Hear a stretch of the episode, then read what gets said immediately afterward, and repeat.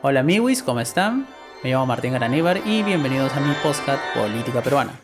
En este podcast analizaremos y comentaremos las últimas novedades sobre la política peruana. Sin más que agregar, empezamos.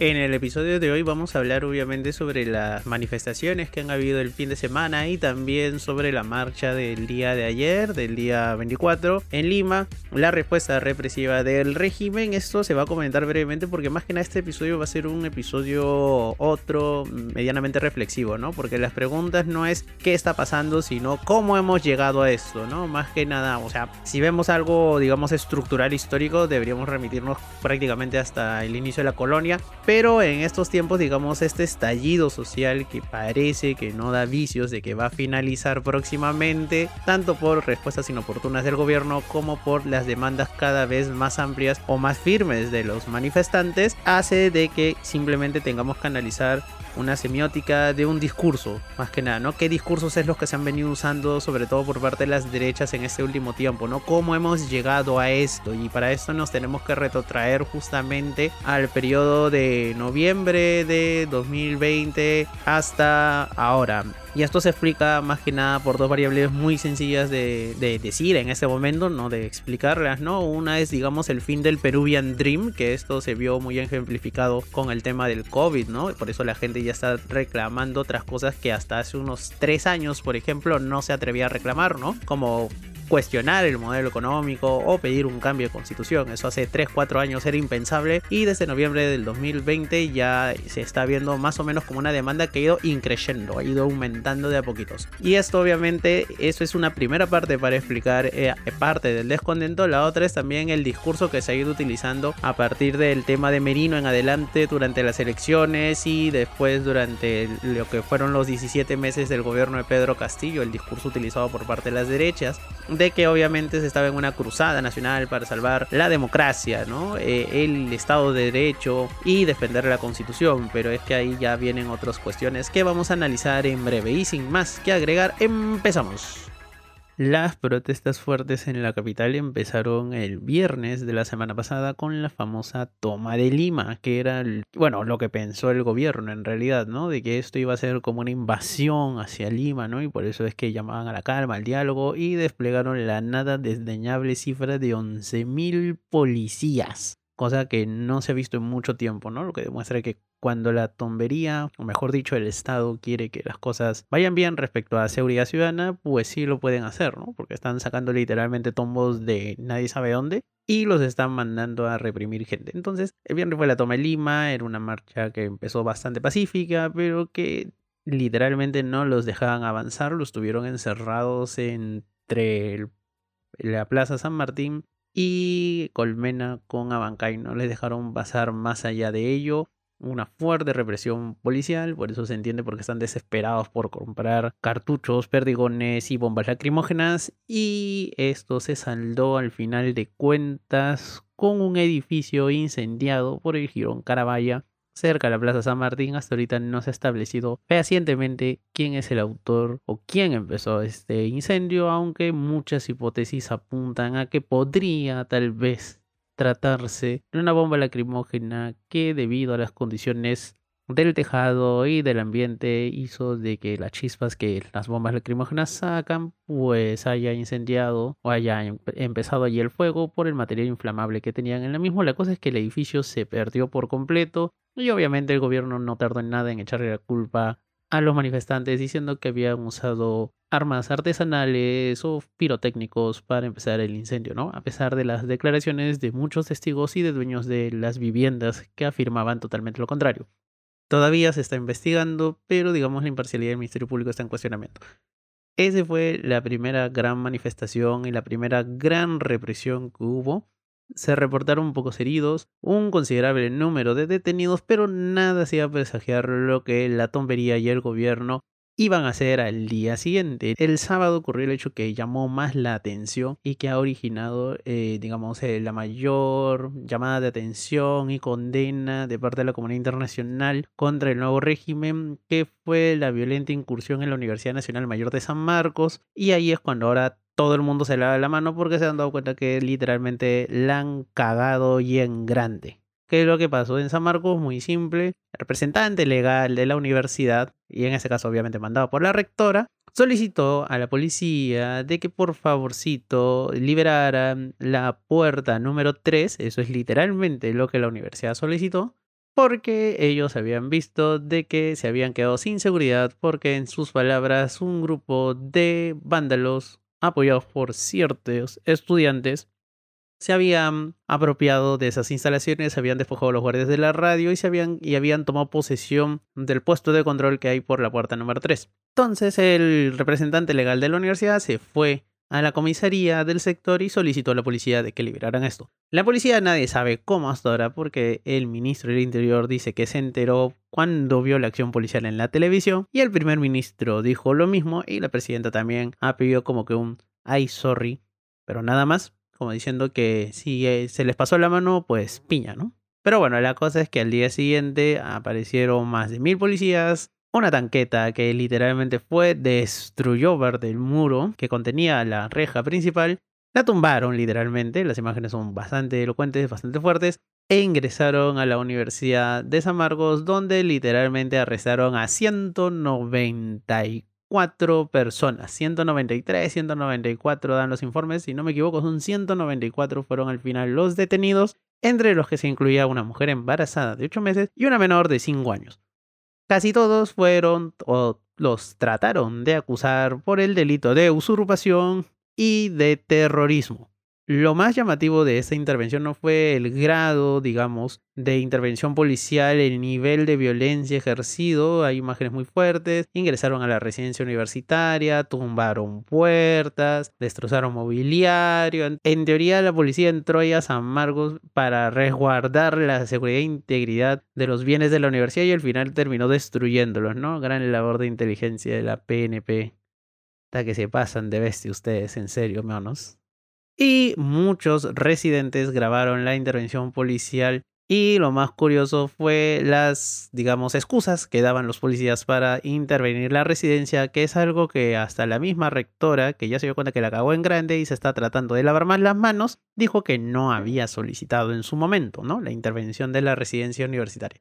La cosa es que al final a los residentes lo dejaron en paz y llevaron a las personas que habían llegado del sur del país, que sí, algunos estaban alojados cerca de la residencia, entonces se los llevaron, se llevaron a estas 194 personas. Y lo más curioso fue que durante la intervención, que duró varias horas, no se permitió el acceso ni de congresistas, porque fueron seis congresistas de la República, a salvaguardar o ver que los detenidos estuvieran siendo tratados de forma correcta. Tampoco hubo presencia del Ministerio Público, o sea, en la tombería ni siquiera le informó al Ministerio Público, que es raro, porque generalmente están ahí, son muy mugre, ¿no? O sea, son cómplices los dos ahí en varias huevadas que están pasando, en varias pendejadas que están pasando ahora último durante la vigencia de este nuevo régimen.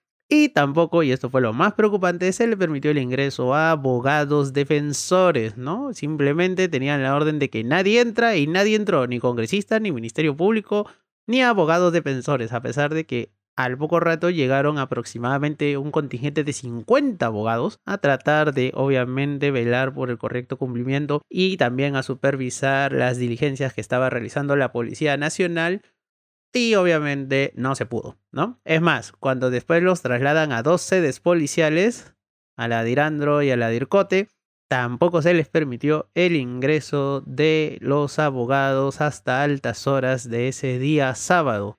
Y no fueron liberados 193 personas, porque al final uno quedó detenido, pero durante un poquito más de 24 horas, porque al final a todas esas personas no les encontraron nada y en teoría los siguen investigando, pero los han dejado toditos en libertad. Había un chico que era un residente de la facultad de filosofía, pero a él lo habían, se lo habían llevado por un delito de que estaba requisitoriado anteriormente. Pero al final también lo soltaron porque lo querían acusar otra vez a ese man de terrorismo que es un clásico, que estigma que sufren muchos alumnos y egresados de la Universidad Nacional Mayor de San Marcos, muchos samarquinos, son estigmatizados como terroristas. Entonces, obviamente, esto despertó muchas reacciones. Fue una imagen que al día siguiente, el domingo, abrió muchos noticieros alrededor del mundo y mucha gente empezó a hablar. Muchas universidades se pronunciaron el día lunes y, obviamente, acá el gobierno ya no sabía qué hacer Porque generalmente cuando salen este tipo de informaciones, lo que hace la Cancillería, que no es que los diplomáticos sean malos, sino que es su chamba, porque literalmente ellos tienen que hacer caso al huevón de turno que esté como jefe de Estado o ministro de Relaciones Exteriores, sacan generalmente comunicados o cartas, lo envían a los medios que informan eh, para explicar cuál es la situación real del país, ¿no? Según la visión obviamente del régimen. Es lo que han estado haciendo últimamente, por ejemplo, aquí en Europa, en el Reino Unido, en España, en Francia, en Alemania, las embajadas en esos países enviaban cartas a los directores de los medios que publicaban notas, digamos, que daban una mala imagen o una imagen tergiversada o parcializada de lo que pasaba en Perú y ellos contaban la verdad del asunto. Pero ahora esto era tan rochoso que no se han atrevido a hacerlo. La única que más o menos como que se fue en Yara ha sido la ministra de Relaciones Exteriores el día de ayer, el 24, en la cumbre del CELAC que se celebra en Buenos Aires, que se fue con su rollo de que algunos gobiernos tenían un sesgo ideológico y que no estaban allí para defender la democracia, que es un gran argumentario del régimen. El día de ayer también se realizó una marcha porque justamente este abuso de autoridad que cometió la BNP al vulnerar casi todos los derechos fundamentales que están garantizados en la constitución que el régimen dice defender, pues originó que los universitarios reaccionaran, obviamente, como era de esperar, y ayer desde de el 7 de diciembre, desde lo que va de todo este periodo de crisis actual, se realizó la marcha más grande en Lima y también la que tuvo el mayor nivel de represión. Literalmente a los manes los estuvieron acosando desde tempranito porque ellos anunciaron una marcha a las 3 y a las 4 y media ya los estaban gaseando. O sea, generalmente antes esperaban un poco más, los hacían como a las 6, 7 de la tarde, por ahí, ¿no? Pero ahora no, de frente los empezaron a gasear. Mataron un perrito los policías, justamente porque había, cuando estaban interviniendo una persona moliéndolo a golpes, el perrito salió a defender a su dueño y la tombería no tuvo mejor idea que matar al pobre perrito, ¿no? Aunque después salió otra información diciendo de que el perrito estaba vivo y de que la policía lo estaba tratando de ayudar, pero bien curioso, porque hay muchas imágenes que muestran cómo al pobre perrito también le dispara, pobrecito, el punto es que han habido siete heridos, dos de ellos muy graves, todos fueron trasladados a Loaiza, hay un parte del, del MINSA que informa sobre ello. Y también esta vez eh, la marcha, digamos, fue multitudinaria, sí, fue masiva, sí, fue un éxito, no, porque hay algunas cosas que están fallando en esa organización. No hay una ruta centralizada, simplemente tienen un punto, digamos, inicial, después los grupos se van dispersando cada uno y con ello la policía la tiene más fácil a la hora de reprimir y reducirlos.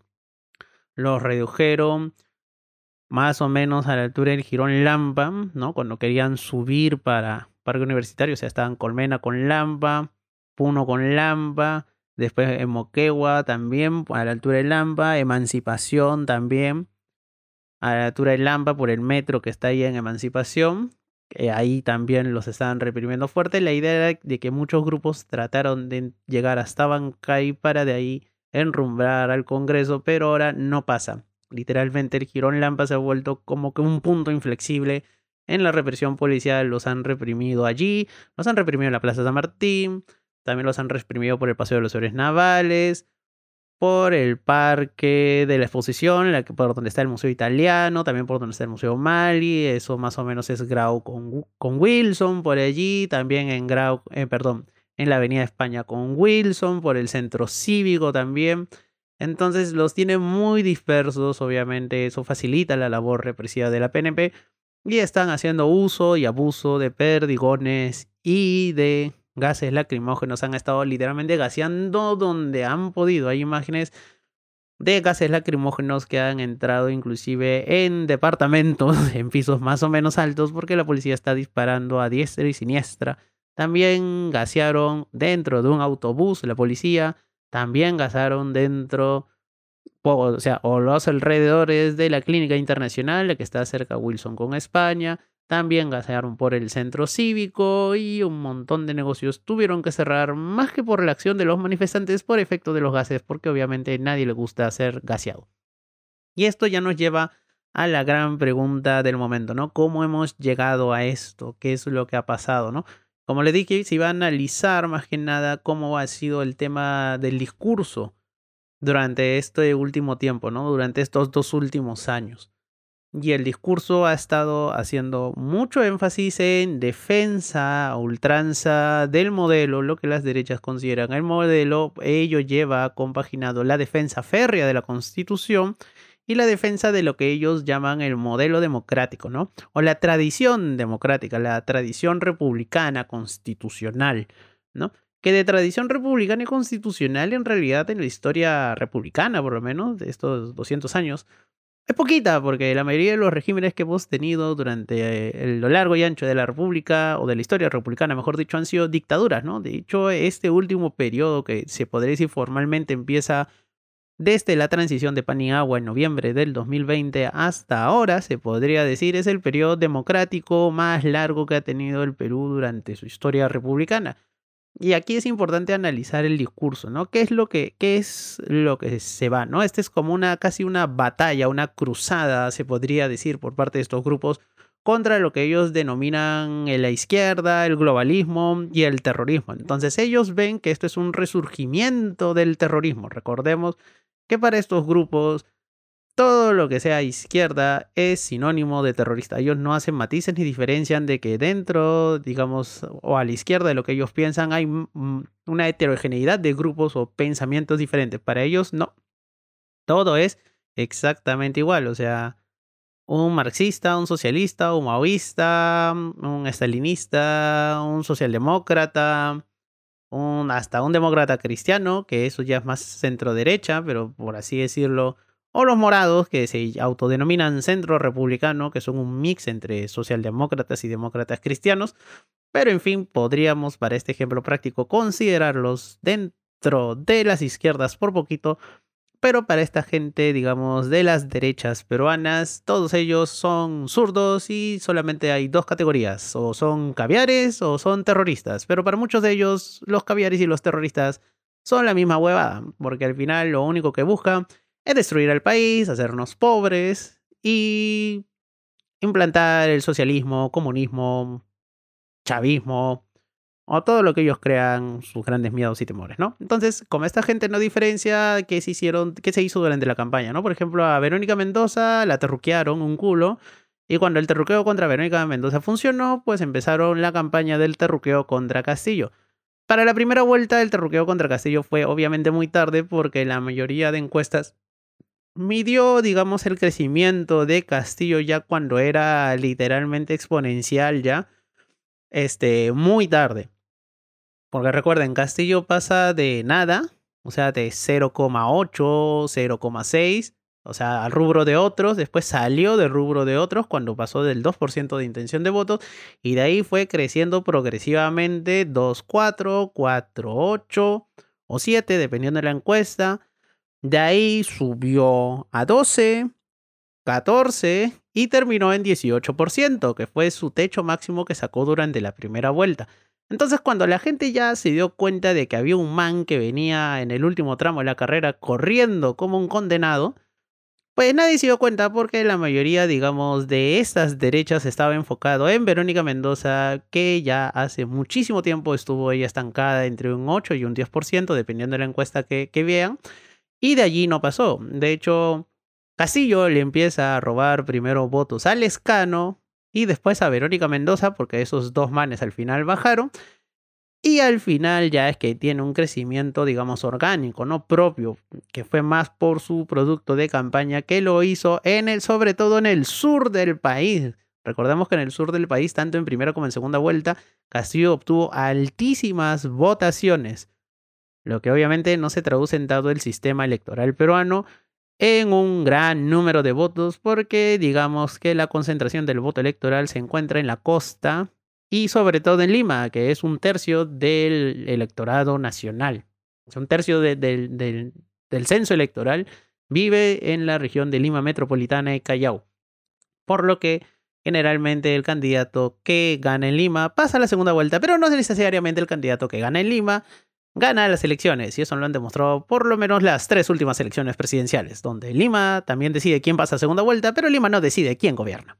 Y eso también fue lo que pasó en las últimas elecciones. Entonces, este discurso del terruqueo de arma, de terror, de analizar al terror, Se utilizó mucho en el 2011, se utilizó muchísimo en el 2016, pero ya llegó a niveles insospechados en 2021 y eso es algo que creo aquí todo el mundo lo recuerda. Bueno, si son extranjeros y no saben más o menos bien del Perú, pues fue una campaña de terruqueo. De hecho, tengo un podcast también que explico más o menos qué es el terruqueo pero se podría decir simplemente que es un término muy propio, muy peruano, por así decirlo. No, existe ni siquiera una definición en la RAE. Terruqueo viene de la palabra terruco, que es un, digamos, un término que la cultura popular utilizó para terroristas. Terroristas de, derivó en terruco y de ahí sale el término terruquear.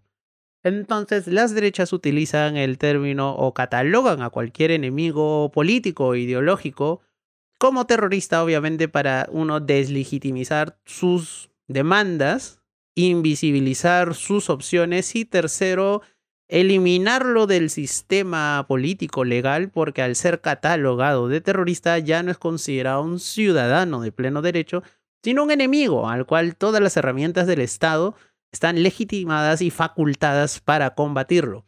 Por eso es que siempre utilizan el término o siempre utilizan el terruqueo y durante muchísimo tiempo, como decía, ese término funcionó bastante bien, pero ¿qué es lo que pasó? ¿Cuál es el gran punto de quiebre, no? Yo decía noviembre del 2020, ¿por qué? Porque esto ya es, digamos, la cristalización, el tema de Merino fue la cristalización de la destrucción del Peruvian Dream.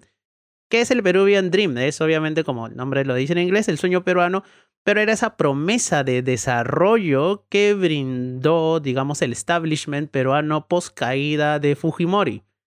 Durante, desde el 2000, con Alejandro Toledo y gobiernos posteriores, independientemente del color político que tuvieran, pues se había, digamos, esta creencia popular de que con trabajo y esfuerzo podría salir adelante. Y de hecho se cumplió durante un buen tiempo. Perú tuvo durante muchísimo tiempo una de las tasas de crecimiento económico más alto de toda la región.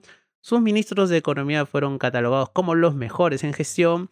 La pobreza se redujo notablemente y la extrema pobreza también se redujo. Y esto se debió a dos factores. Uno, el precio de los commodities. Recordemos que Perú es un gran exportador de commodities. Subió durante muchísimo tiempo y en el boom de los commodities, de las materias primas, pues Perú aprovechó todo ese ingreso extra que tuvo para obviamente tener la billetera llena y las cuentas bancarias también llenas y con eso hubo dos cosas, ¿no? Hubo más gasto o inversión pública, pero también hubo más corrupción, porque es un clásico en el Perú, esto ya es algo endémico en nuestra historia. Siempre que tenemos un boom económico, pues siempre tenemos grandes corruptos que se aprovechan de eso, ¿no? Tanto políticos como empresarios. Y para eso les dejo el libro Historia de la Corrupción del, Perú de Quirós. Es un librazo, se explica con lujo de detalles todo lo que les estoy comentando. Y eso debería ser lectura obligatoria en colegio, creo yo, ¿no? Debería haber un curso nada más de Historia de la Corrupción del Perú. Volviendo al tema, este, digamos, eh, que se denominó inclusive en algunos casos como el milagro económico peruano, hizo que en cifras macroeconómicas el Perú pasara de ser un país de ingresos bajos a un país de ingresos medios. De hecho, la Fundación Bill Gates también eliminó al Perú sus programas de ayuda porque en términos macroeconómicos y en cifras, como digo, de crecimiento, PBI e ingreso per cápita, pues el Perú aumentó muchísimo desde lo que era en los 90, donde era, salía de, una, de, la, de la peor crisis económica de su historia, y pues creció bastante. El desarrollo se vio muy, muy a la vista. Era palpable el desarrollo no solamente en Lima, sino también en provincias. Los niveles de vida, las esperanzas de vida al nacer y los índices de desnutrición crónica o anemia bajaron. O sea, los, los esperanzas de vida y, y los índices de desarrollo humano crecieron mucho y la desnutrición y la anemia bajaron notablemente. También los índices de analfabetismo bajaron considerablemente y como decía, eso se debió tanto al impulso económico como al desarrollo de políticas sociales y a esto al César, lo que es el César, durante el gobierno de Toledo se creó el programa Juntos, que es una ayuda directa monetaria del Estado que da 200 soles en las zonas que se consideran más pobres del país y está condicionado obviamente a una serie de factores, ¿no? Tiene una serie de condiciones o requisitos que por ejemplo los beneficiarios, las familias beneficiarias, quien cobre sea la mujer, porque en Perú el hombre se lo bebe en trago, es la que administra, la mujer es la única que cobra, que los hijos vayan al colegio, eso es un requisito indispensable para cobrar el programa juntos, y también que asistan a las campañas de salud que se desarrollan en las regiones del país. de vacunación, etcétera, etcétera. Entonces, este tipo de políticas sociales que durante Toledo se iniciaron y se ampliaron notablemente en la época de Humala, pues hicieron de que, digamos, hubiera un notable desarrollo económico y por eso es como que mencionaba que estas cosas del modelo que es lo que se demanda ahora, o sea, muchos manifestantes, recordemos, las grandes demandas que hay ahora son renuncia de Dina Boluarte, adelanto electoral, y eso implica que se larguen todos, y asamblea constituyente. Muchas encuestas están revelando que la asamblea constituyente ahora, o por lo menos la consulta, un referéndum, a ver si se debería convocar una asamblea constituyente, es una idea que ya está ahí, o sea, que ya está. Y mucha gente quiere cambiar muchos temas de la política económica. ¿Y por qué siempre digo de que el COVID fue un antes y un después? El quiebre del Peruvian Dream fue durante el COVID, porque obviamente este desarrollo era un desarrollo basado en lo que PPK, cuando fue ministro de Economía en la época de Toledo, denominó la política del chorreo. ¿Y esto qué quiere decir? La política, la política macroeconómica del Perú y el, y el grado de inversión directa, extranjera directa, que estaba más que nada enfocado en aspectos extractivos, hizo de que la clase alta o la clase dirigente pues se forrara de dinero y eventualmente ellos, que digamos eran los que recibían la mayoría de los beneficios del desarrollo, eventualmente tendrían más capacidad adquisitiva y demandarían más servicios, por lo que habría una mayor demanda y al haber una mayor demanda se tendría que generar una mayor oferta para satisfacer esa demanda y eso generaría un círculo vicioso que activaría toda la economía. Y durante un buen tiempo eso funcionó. Lo malo es que, digamos, las reformas que se necesitaban hacer para pasar, digamos, de un país de ingresos bajos a un país de ingresos medios, que también se conocen como reformas de segunda generación, porque la reforma de primera generación fue la que se hicieron en los 90, sanear economía, reglas estables, una política macroeconómica, monetaria y fiscal fuerte, decidida, estable sobre todo, y tener una moneda que esté en un rango más o menos variable, o sea, el tipo de cambio, pues eran factores que obviamente incentivan la inversión, la inversión que es necesaria para generar desarrollo. Pero una vez que ya tienes eso resuelto y que ya tu nivel de inversión va bien, la extranjera y la nacional, tanto pública como privada, es también pues tienes que hacer lo que son las famosas reformas de segunda generación. ¿Qué es? Por ejemplo, mejorar los niveles de vida de la población. ¿Cómo es eso? Con servicios estatales, salud, educación, pues obviamente también la formalización, ampliar una base tributaria, son reformas que siempre se dejaron de lado y si bien estéticamente, por ejemplo, en el gobierno de Alan García se mejoraron los grandes, las grandes unidades, las antiguas grandes unidades escolares que ahora eran llamados los colegios emblemáticos, eso también fue algo súper corrupto, pero obviamente no se fue a fondo, digamos, había muchas carencias y esto se debía tanto ineficiencia de gobiernos regionales que tenían la billetera llena pero no sabían cómo gastarla. Y también eran bastante corruptos, como por parte del gobierno nacional que se desentendió de ellos, pues como decían en aquella época, no jodan, eso es competencia regional, a mí ni me vean porque yo hago las transferencias y con las transferencias ya estoy cumpliendo.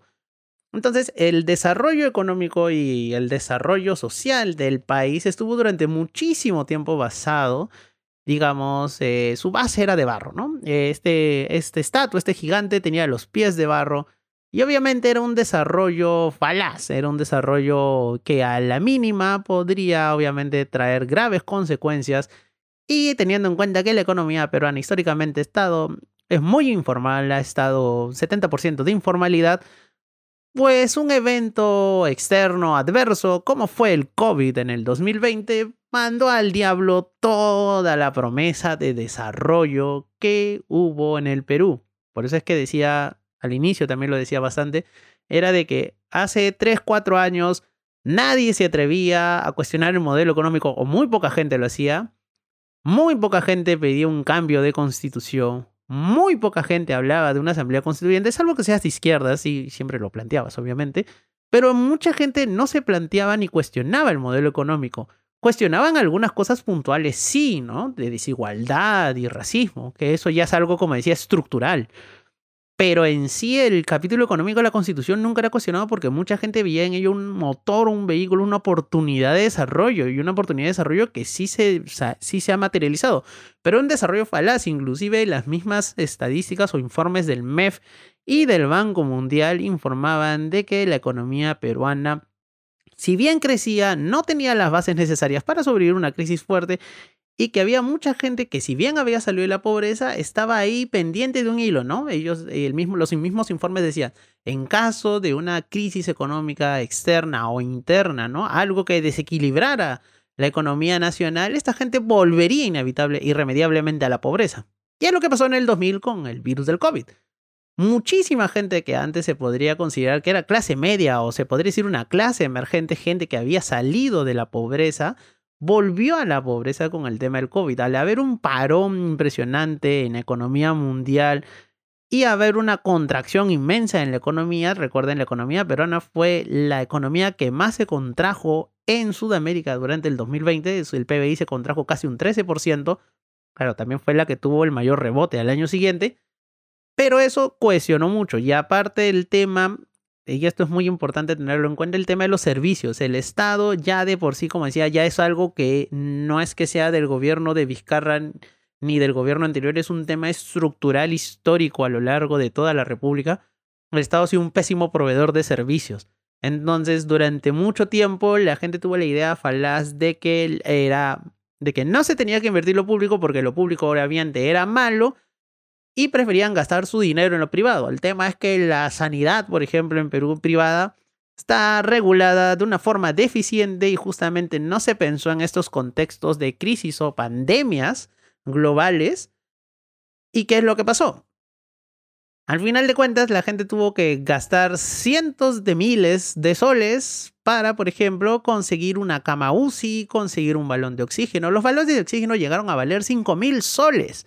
Tengan en cuenta que el salario mínimo en Perú son mil soles para comprar un balón de oxígeno que te duraba en el mejor de los casos unos cuantos días, tenías que gastar cinco mil soles, cinco veces un salario mínimo.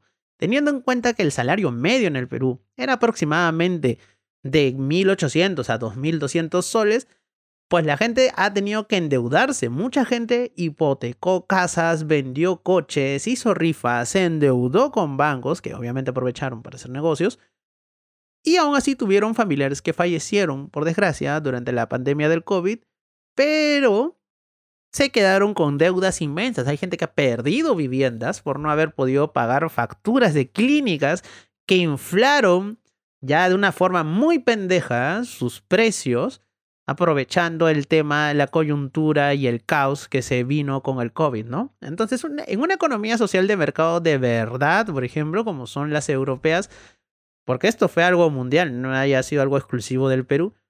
Pero, por ejemplo, cuando el sistema sanitario, cuando la infraestructura sanitaria pública, los hospitales públicos colapsaban por enfermos, en muchos países europeos, por ejemplo Italia, España, Francia, Alemania, que tienen economías sociales de mercado de verdad, pues ¿qué se hizo? Se obligó a los privados a que cedan infraestructura y personal al sistema público para combatir una pandemia, porque obviamente esto de la pandemia no es que algo que ocurra todos los días, es algo excepcional, generalmente ocurre una vez cada 100 años, y pues aquí en Europa, ¿qué pasó? Pasó eso, pues obviamente, ¿no?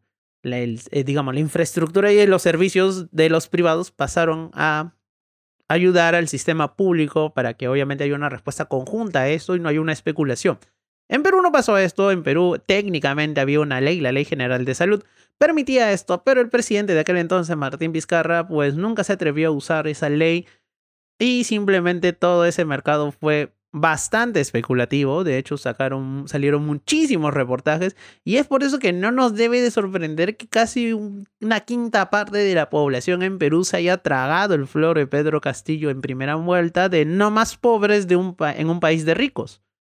Porque la gente que realmente creyó ese, ese mensaje, que se tragó ese eslogan, fue la gente que votó por Castillo en primera vuelta. La gente que votó por Castillo en segunda vuelta, pues, pues no le queda de otra, ¿no? Igual que la gente que votó por Keiko en segunda vuelta, pues no le queda de otra tampoco.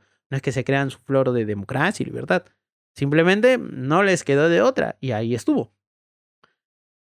Y esto digo como la muerte del Peruvian Dream, el enterramiento de esta idea, de esta noción de que con trabajo y mucho trabajo y mucho esfuerzo, y ahí es cuando se vende siempre la idea del peruano chambeador, de que el peruano solo quiere trabajar, de que el peruano no le importa una mierda la política. Pues ese mito, digamos, de sí, ¿no? Eh, como una vez dijo también Jaime de Altau, si, me si no me si equivoco, la ética del trabajo del peruano, ¿no? Del peruano. También tenía así como había lo de Weber, la ética del trabajo y el espíritu del capitalismo, el huevón se inventó algo parecido para tratar de explicar cómo era el tema del desarrollo, ¿no? Pero esta idea de que uno simplemente tiene que ser chamba, chambear, chambeas, chambeas, chambeas, te saca la mierda y progresas, que es la típica de, digamos, del American Dream, del Peruvian Dream y de cualquier país que termine con Dream, pues se vino abajo porque obviamente la gente se dio cuenta de que los problemas eran más estructurales y de fondo que, digamos, simplemente trabajar, ¿no? Podían trabajar toda su vida, llega una pandemia, pasa esto, no se regula bien y pierdes todo en un abrir y cerrar de ojos. Eso obviamente originó de que también en este contexto de pandemia y todo esto pasaran los lamentables sucesos de noviembre del 2020 cuando destituyen a Vizcarra, que debió haber sido destituido después, no en ese momento y no por las huevadas que lo destituyeron en su momento. Y el tema de Merino es que la gente estalla, y ahí es cuando vuelve a salir el bichito por ejemplo, de la Asamblea Constituyente, del cambio de modelo, y esto ya es algo que nos lleva a todo esto, ¿no? Las derechas obviamente vieron en eso peligrar, digamos, el status quo bajo el cual se ha regulado o es la base de su desarrollo personal, obviamente, porque hay un sector que obviamente se ha visto desarrollado, se ha visto beneficiado de esto y es como que por esto es que ya catalogan a cualquiera que ose cuestionar estas cosas como terrorista, porque como ya lo expliqué anteriormente, el terrorismo mm, deslegitima al oponente y legitima que el aparato represivo estatal se aplique con severidad y con todo el peso del aparato represor estatal contra esa persona, ¿no? Simplemente lo invivilizas, ya no es ciudadano y simplemente merece bala o cárcel. Así de simple.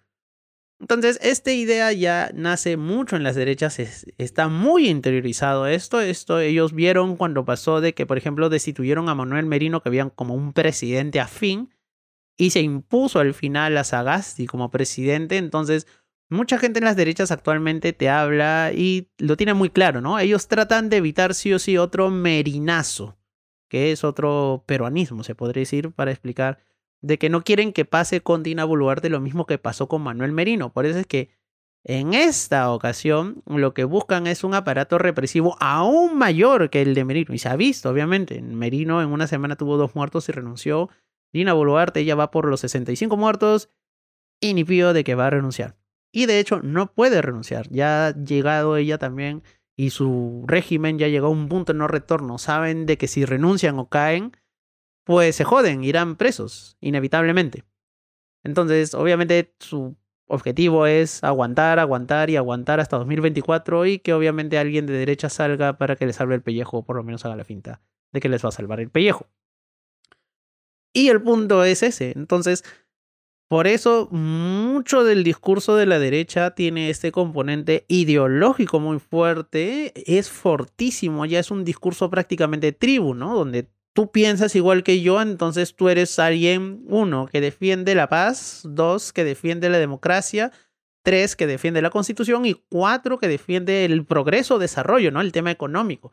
Entonces, política y economía aquí van de la mano y este pensamiento está muy arraigado en muchas derechas y lo que se trata de evitar, como decía hace un momento a toda costa, es un merinazo, o sea, que vuelva a pasar lo de Merino, que depongan a un presidente que, hay que decir la verdad, es por sucesión constitucional, eso es verdad, pero que ahorita ya carece de legitimidad total prácticamente, ¿no? Entonces ellos están tratando de que, digamos, las izquierdas, ¿no? Los caviares, los comunistas, los terroristas vuelvan a imponerles otro candidato porque sienten de que ya le han robado, de que esta sería la tercera vez que les roban. ¿Por qué es la tercera vez que les roban? La primera fue con Merino, o sea, con Sagasti, cuando sacaron a Merino, pusieron a Sagasti. La segunda es con el tema del fraude, porque esta gente hasta ahorita se cree que hubo un fraude. En las elecciones del 2021 les robaron la elección, o sea, Keiko debería ser la presidenta y con esto el Perú estaría en paz y desarrollo y no en el caos que está ahorita. Yo creo que sería peor, pero en fin. Y por eso tratan de evitar la tercera, ¿no? De que caiga Dina Boluarte, de que obliguen a la mesa directiva a renunciar y se que cojan, no sé. O sea, cuando he hablado con muchos amigos de derechas así bien rayados, siempre tienen miedo, ¿no? De mí dicen, no, pero por Pablo, que le están proponiendo los morados, que ella va a ser presidenta. Entonces ellos están, ellos están con ese temor, ¿no? De que por Pablo, el Paredes, porque el Paredes ni cagando, pues va a salir, o sea, no seamos, no seamos ilusos, ¿no? Entonces, obviamente nadie del Partido Morado va a salir porque quien escogería el nuevo presidente en el, en el eventual caso de que renuncie Dina Boluarte sería el mismo Congreso, pues, puta. Entonces, ni cagando van a escoger a alguien del Partido Morado. Pues eso nada que ver, pues, su Flor, Pablo, no, nada que ver, pues, puta. Málaga tiene más chance de salir porque ese huevón anda aliado con las derechas, pues.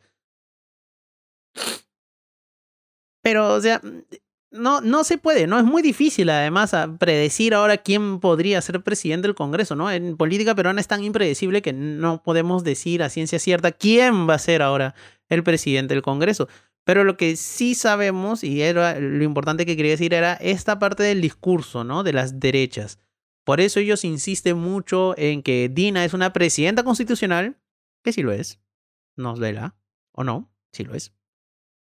Que ella tiene toda la legitimidad para gobernar. No, no, no, no, tiene la legalidad, no la legitimidad, que son dos cosas totalmente diferentes. Y número tres, que es, se debe de combatir con los terroristas, porque ahorita estamos en guerra. Y por eso siempre buscan un chivo expiatorio, ¿no? Los subprefectos, que después fue Sendero, que después la minería ilegal, que después fue el narcotráfico, que después fue Evo, que ahora son los ponchos rojos, y mañana no sabremos quién será, ¿no?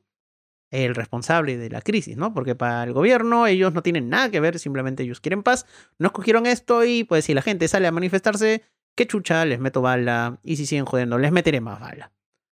Pero esta es parte del discurso, obviamente, que se maneja en las derechas. Es algo muy importante, es algo que, que tienes que ver cómo ha ido creciendo de a poco, ¿no? Que esto fue un discurso marginal y, claro, obviamente la radicalización de la política, del ambiente político nacional ha hecho de que más gente, digamos que teóricamente eran de centro, pues acojan estas teorías y se vuelvan más intransigentes, ¿no? Entonces, mucha gente, por ejemplo, ahorita es muy intransigente con el tema de, negociar, ¿no? No pueden aceptar que las Fuerzas Armadas están cometiendo excesos, ¿no? Ellos te dicen, no, no, pero si mira, a los otros les tiran piedra, ¿tú qué quieres que haga? ¿Metan bala? Y te lo dicen así suave, ¿no? O sea, están justificando 65 muertes y uno les dice, what the fuck, ¿qué te pasa? ¿Te estás escuchando, mano? Y el otro te dice, no, no, pero ¿tú qué quieres?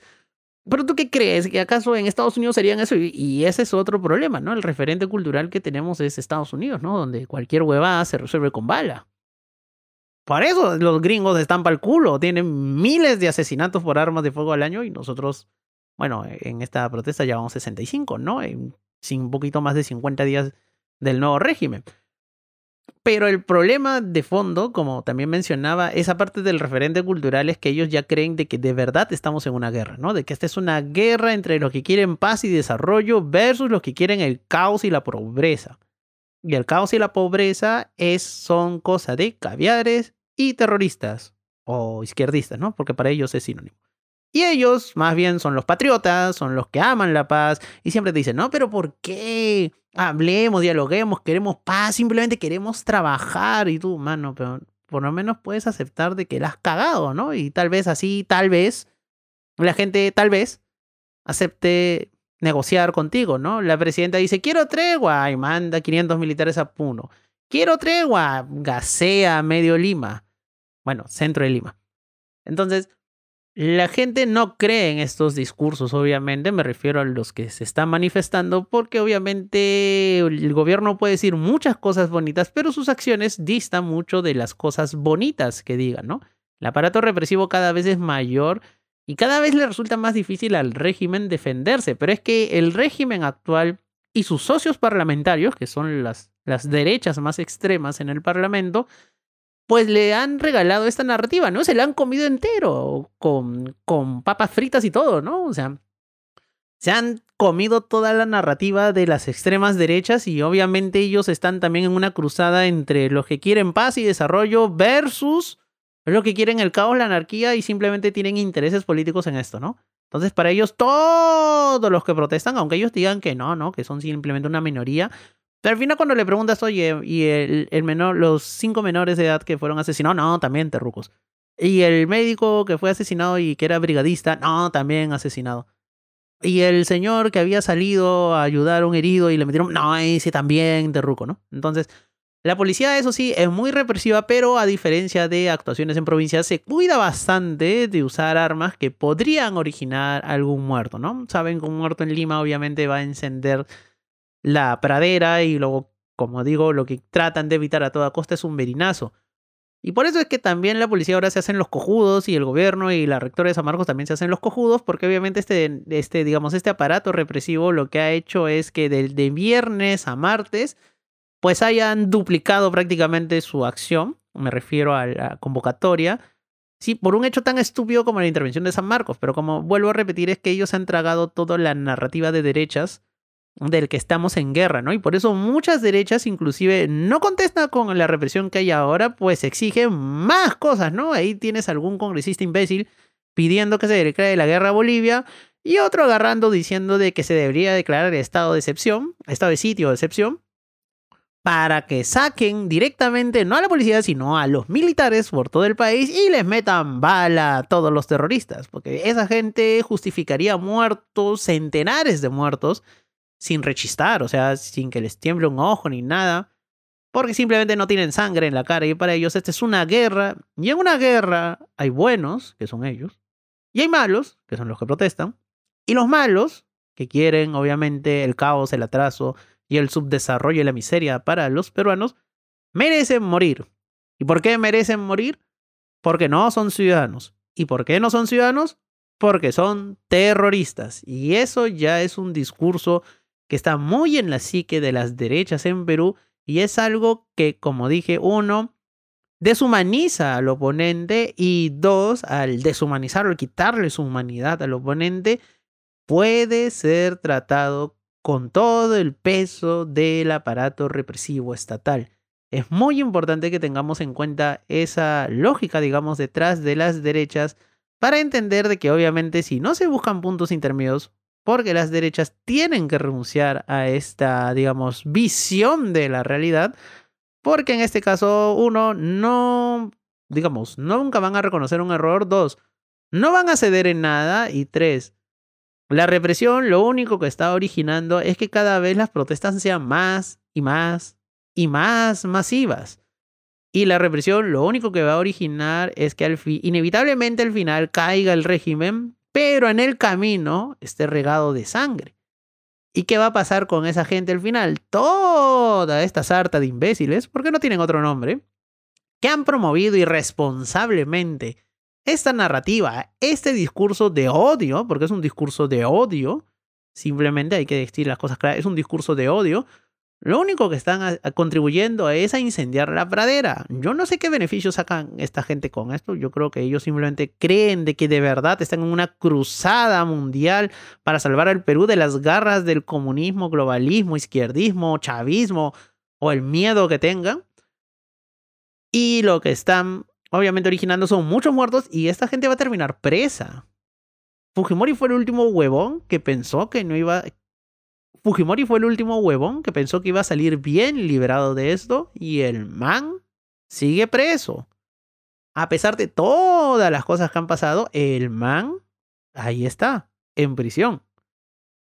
Por eso es que, como siempre digo, en estos posts así que son bastante largos, porque ya me voy para los 50 minutos, hay que pensar con cabeza fría, hay que ser reflexivo. Entonces, Simplemente yo voy a terminar este podcast con una frase que obviamente muchos le atribuyen a Einstein, pero no es de Einstein. Y yo la escuché en una canción de The Hypes, que es algo así como The definition of madness is doing the same thing and expect a different result. Es traducido, es algo así como que la definición de locura es hacer una y otra vez lo mismo, lo mismo y esperar un resultado diferente, ¿no? Entonces, si tú sabes que truquear no sirve, si tú sabes que reprimir lo único que hace es que la gente se encabrone más, salga más gente, proteste más personas y en el camino tengas más muertos. De verdad, mano, no puedo creer que a estas alturas, que ya te vas para los dos meses de nuevo régimen, sigas pensando que la gran solución al problema de la crisis nacional sea meterle balas a todo el mundo y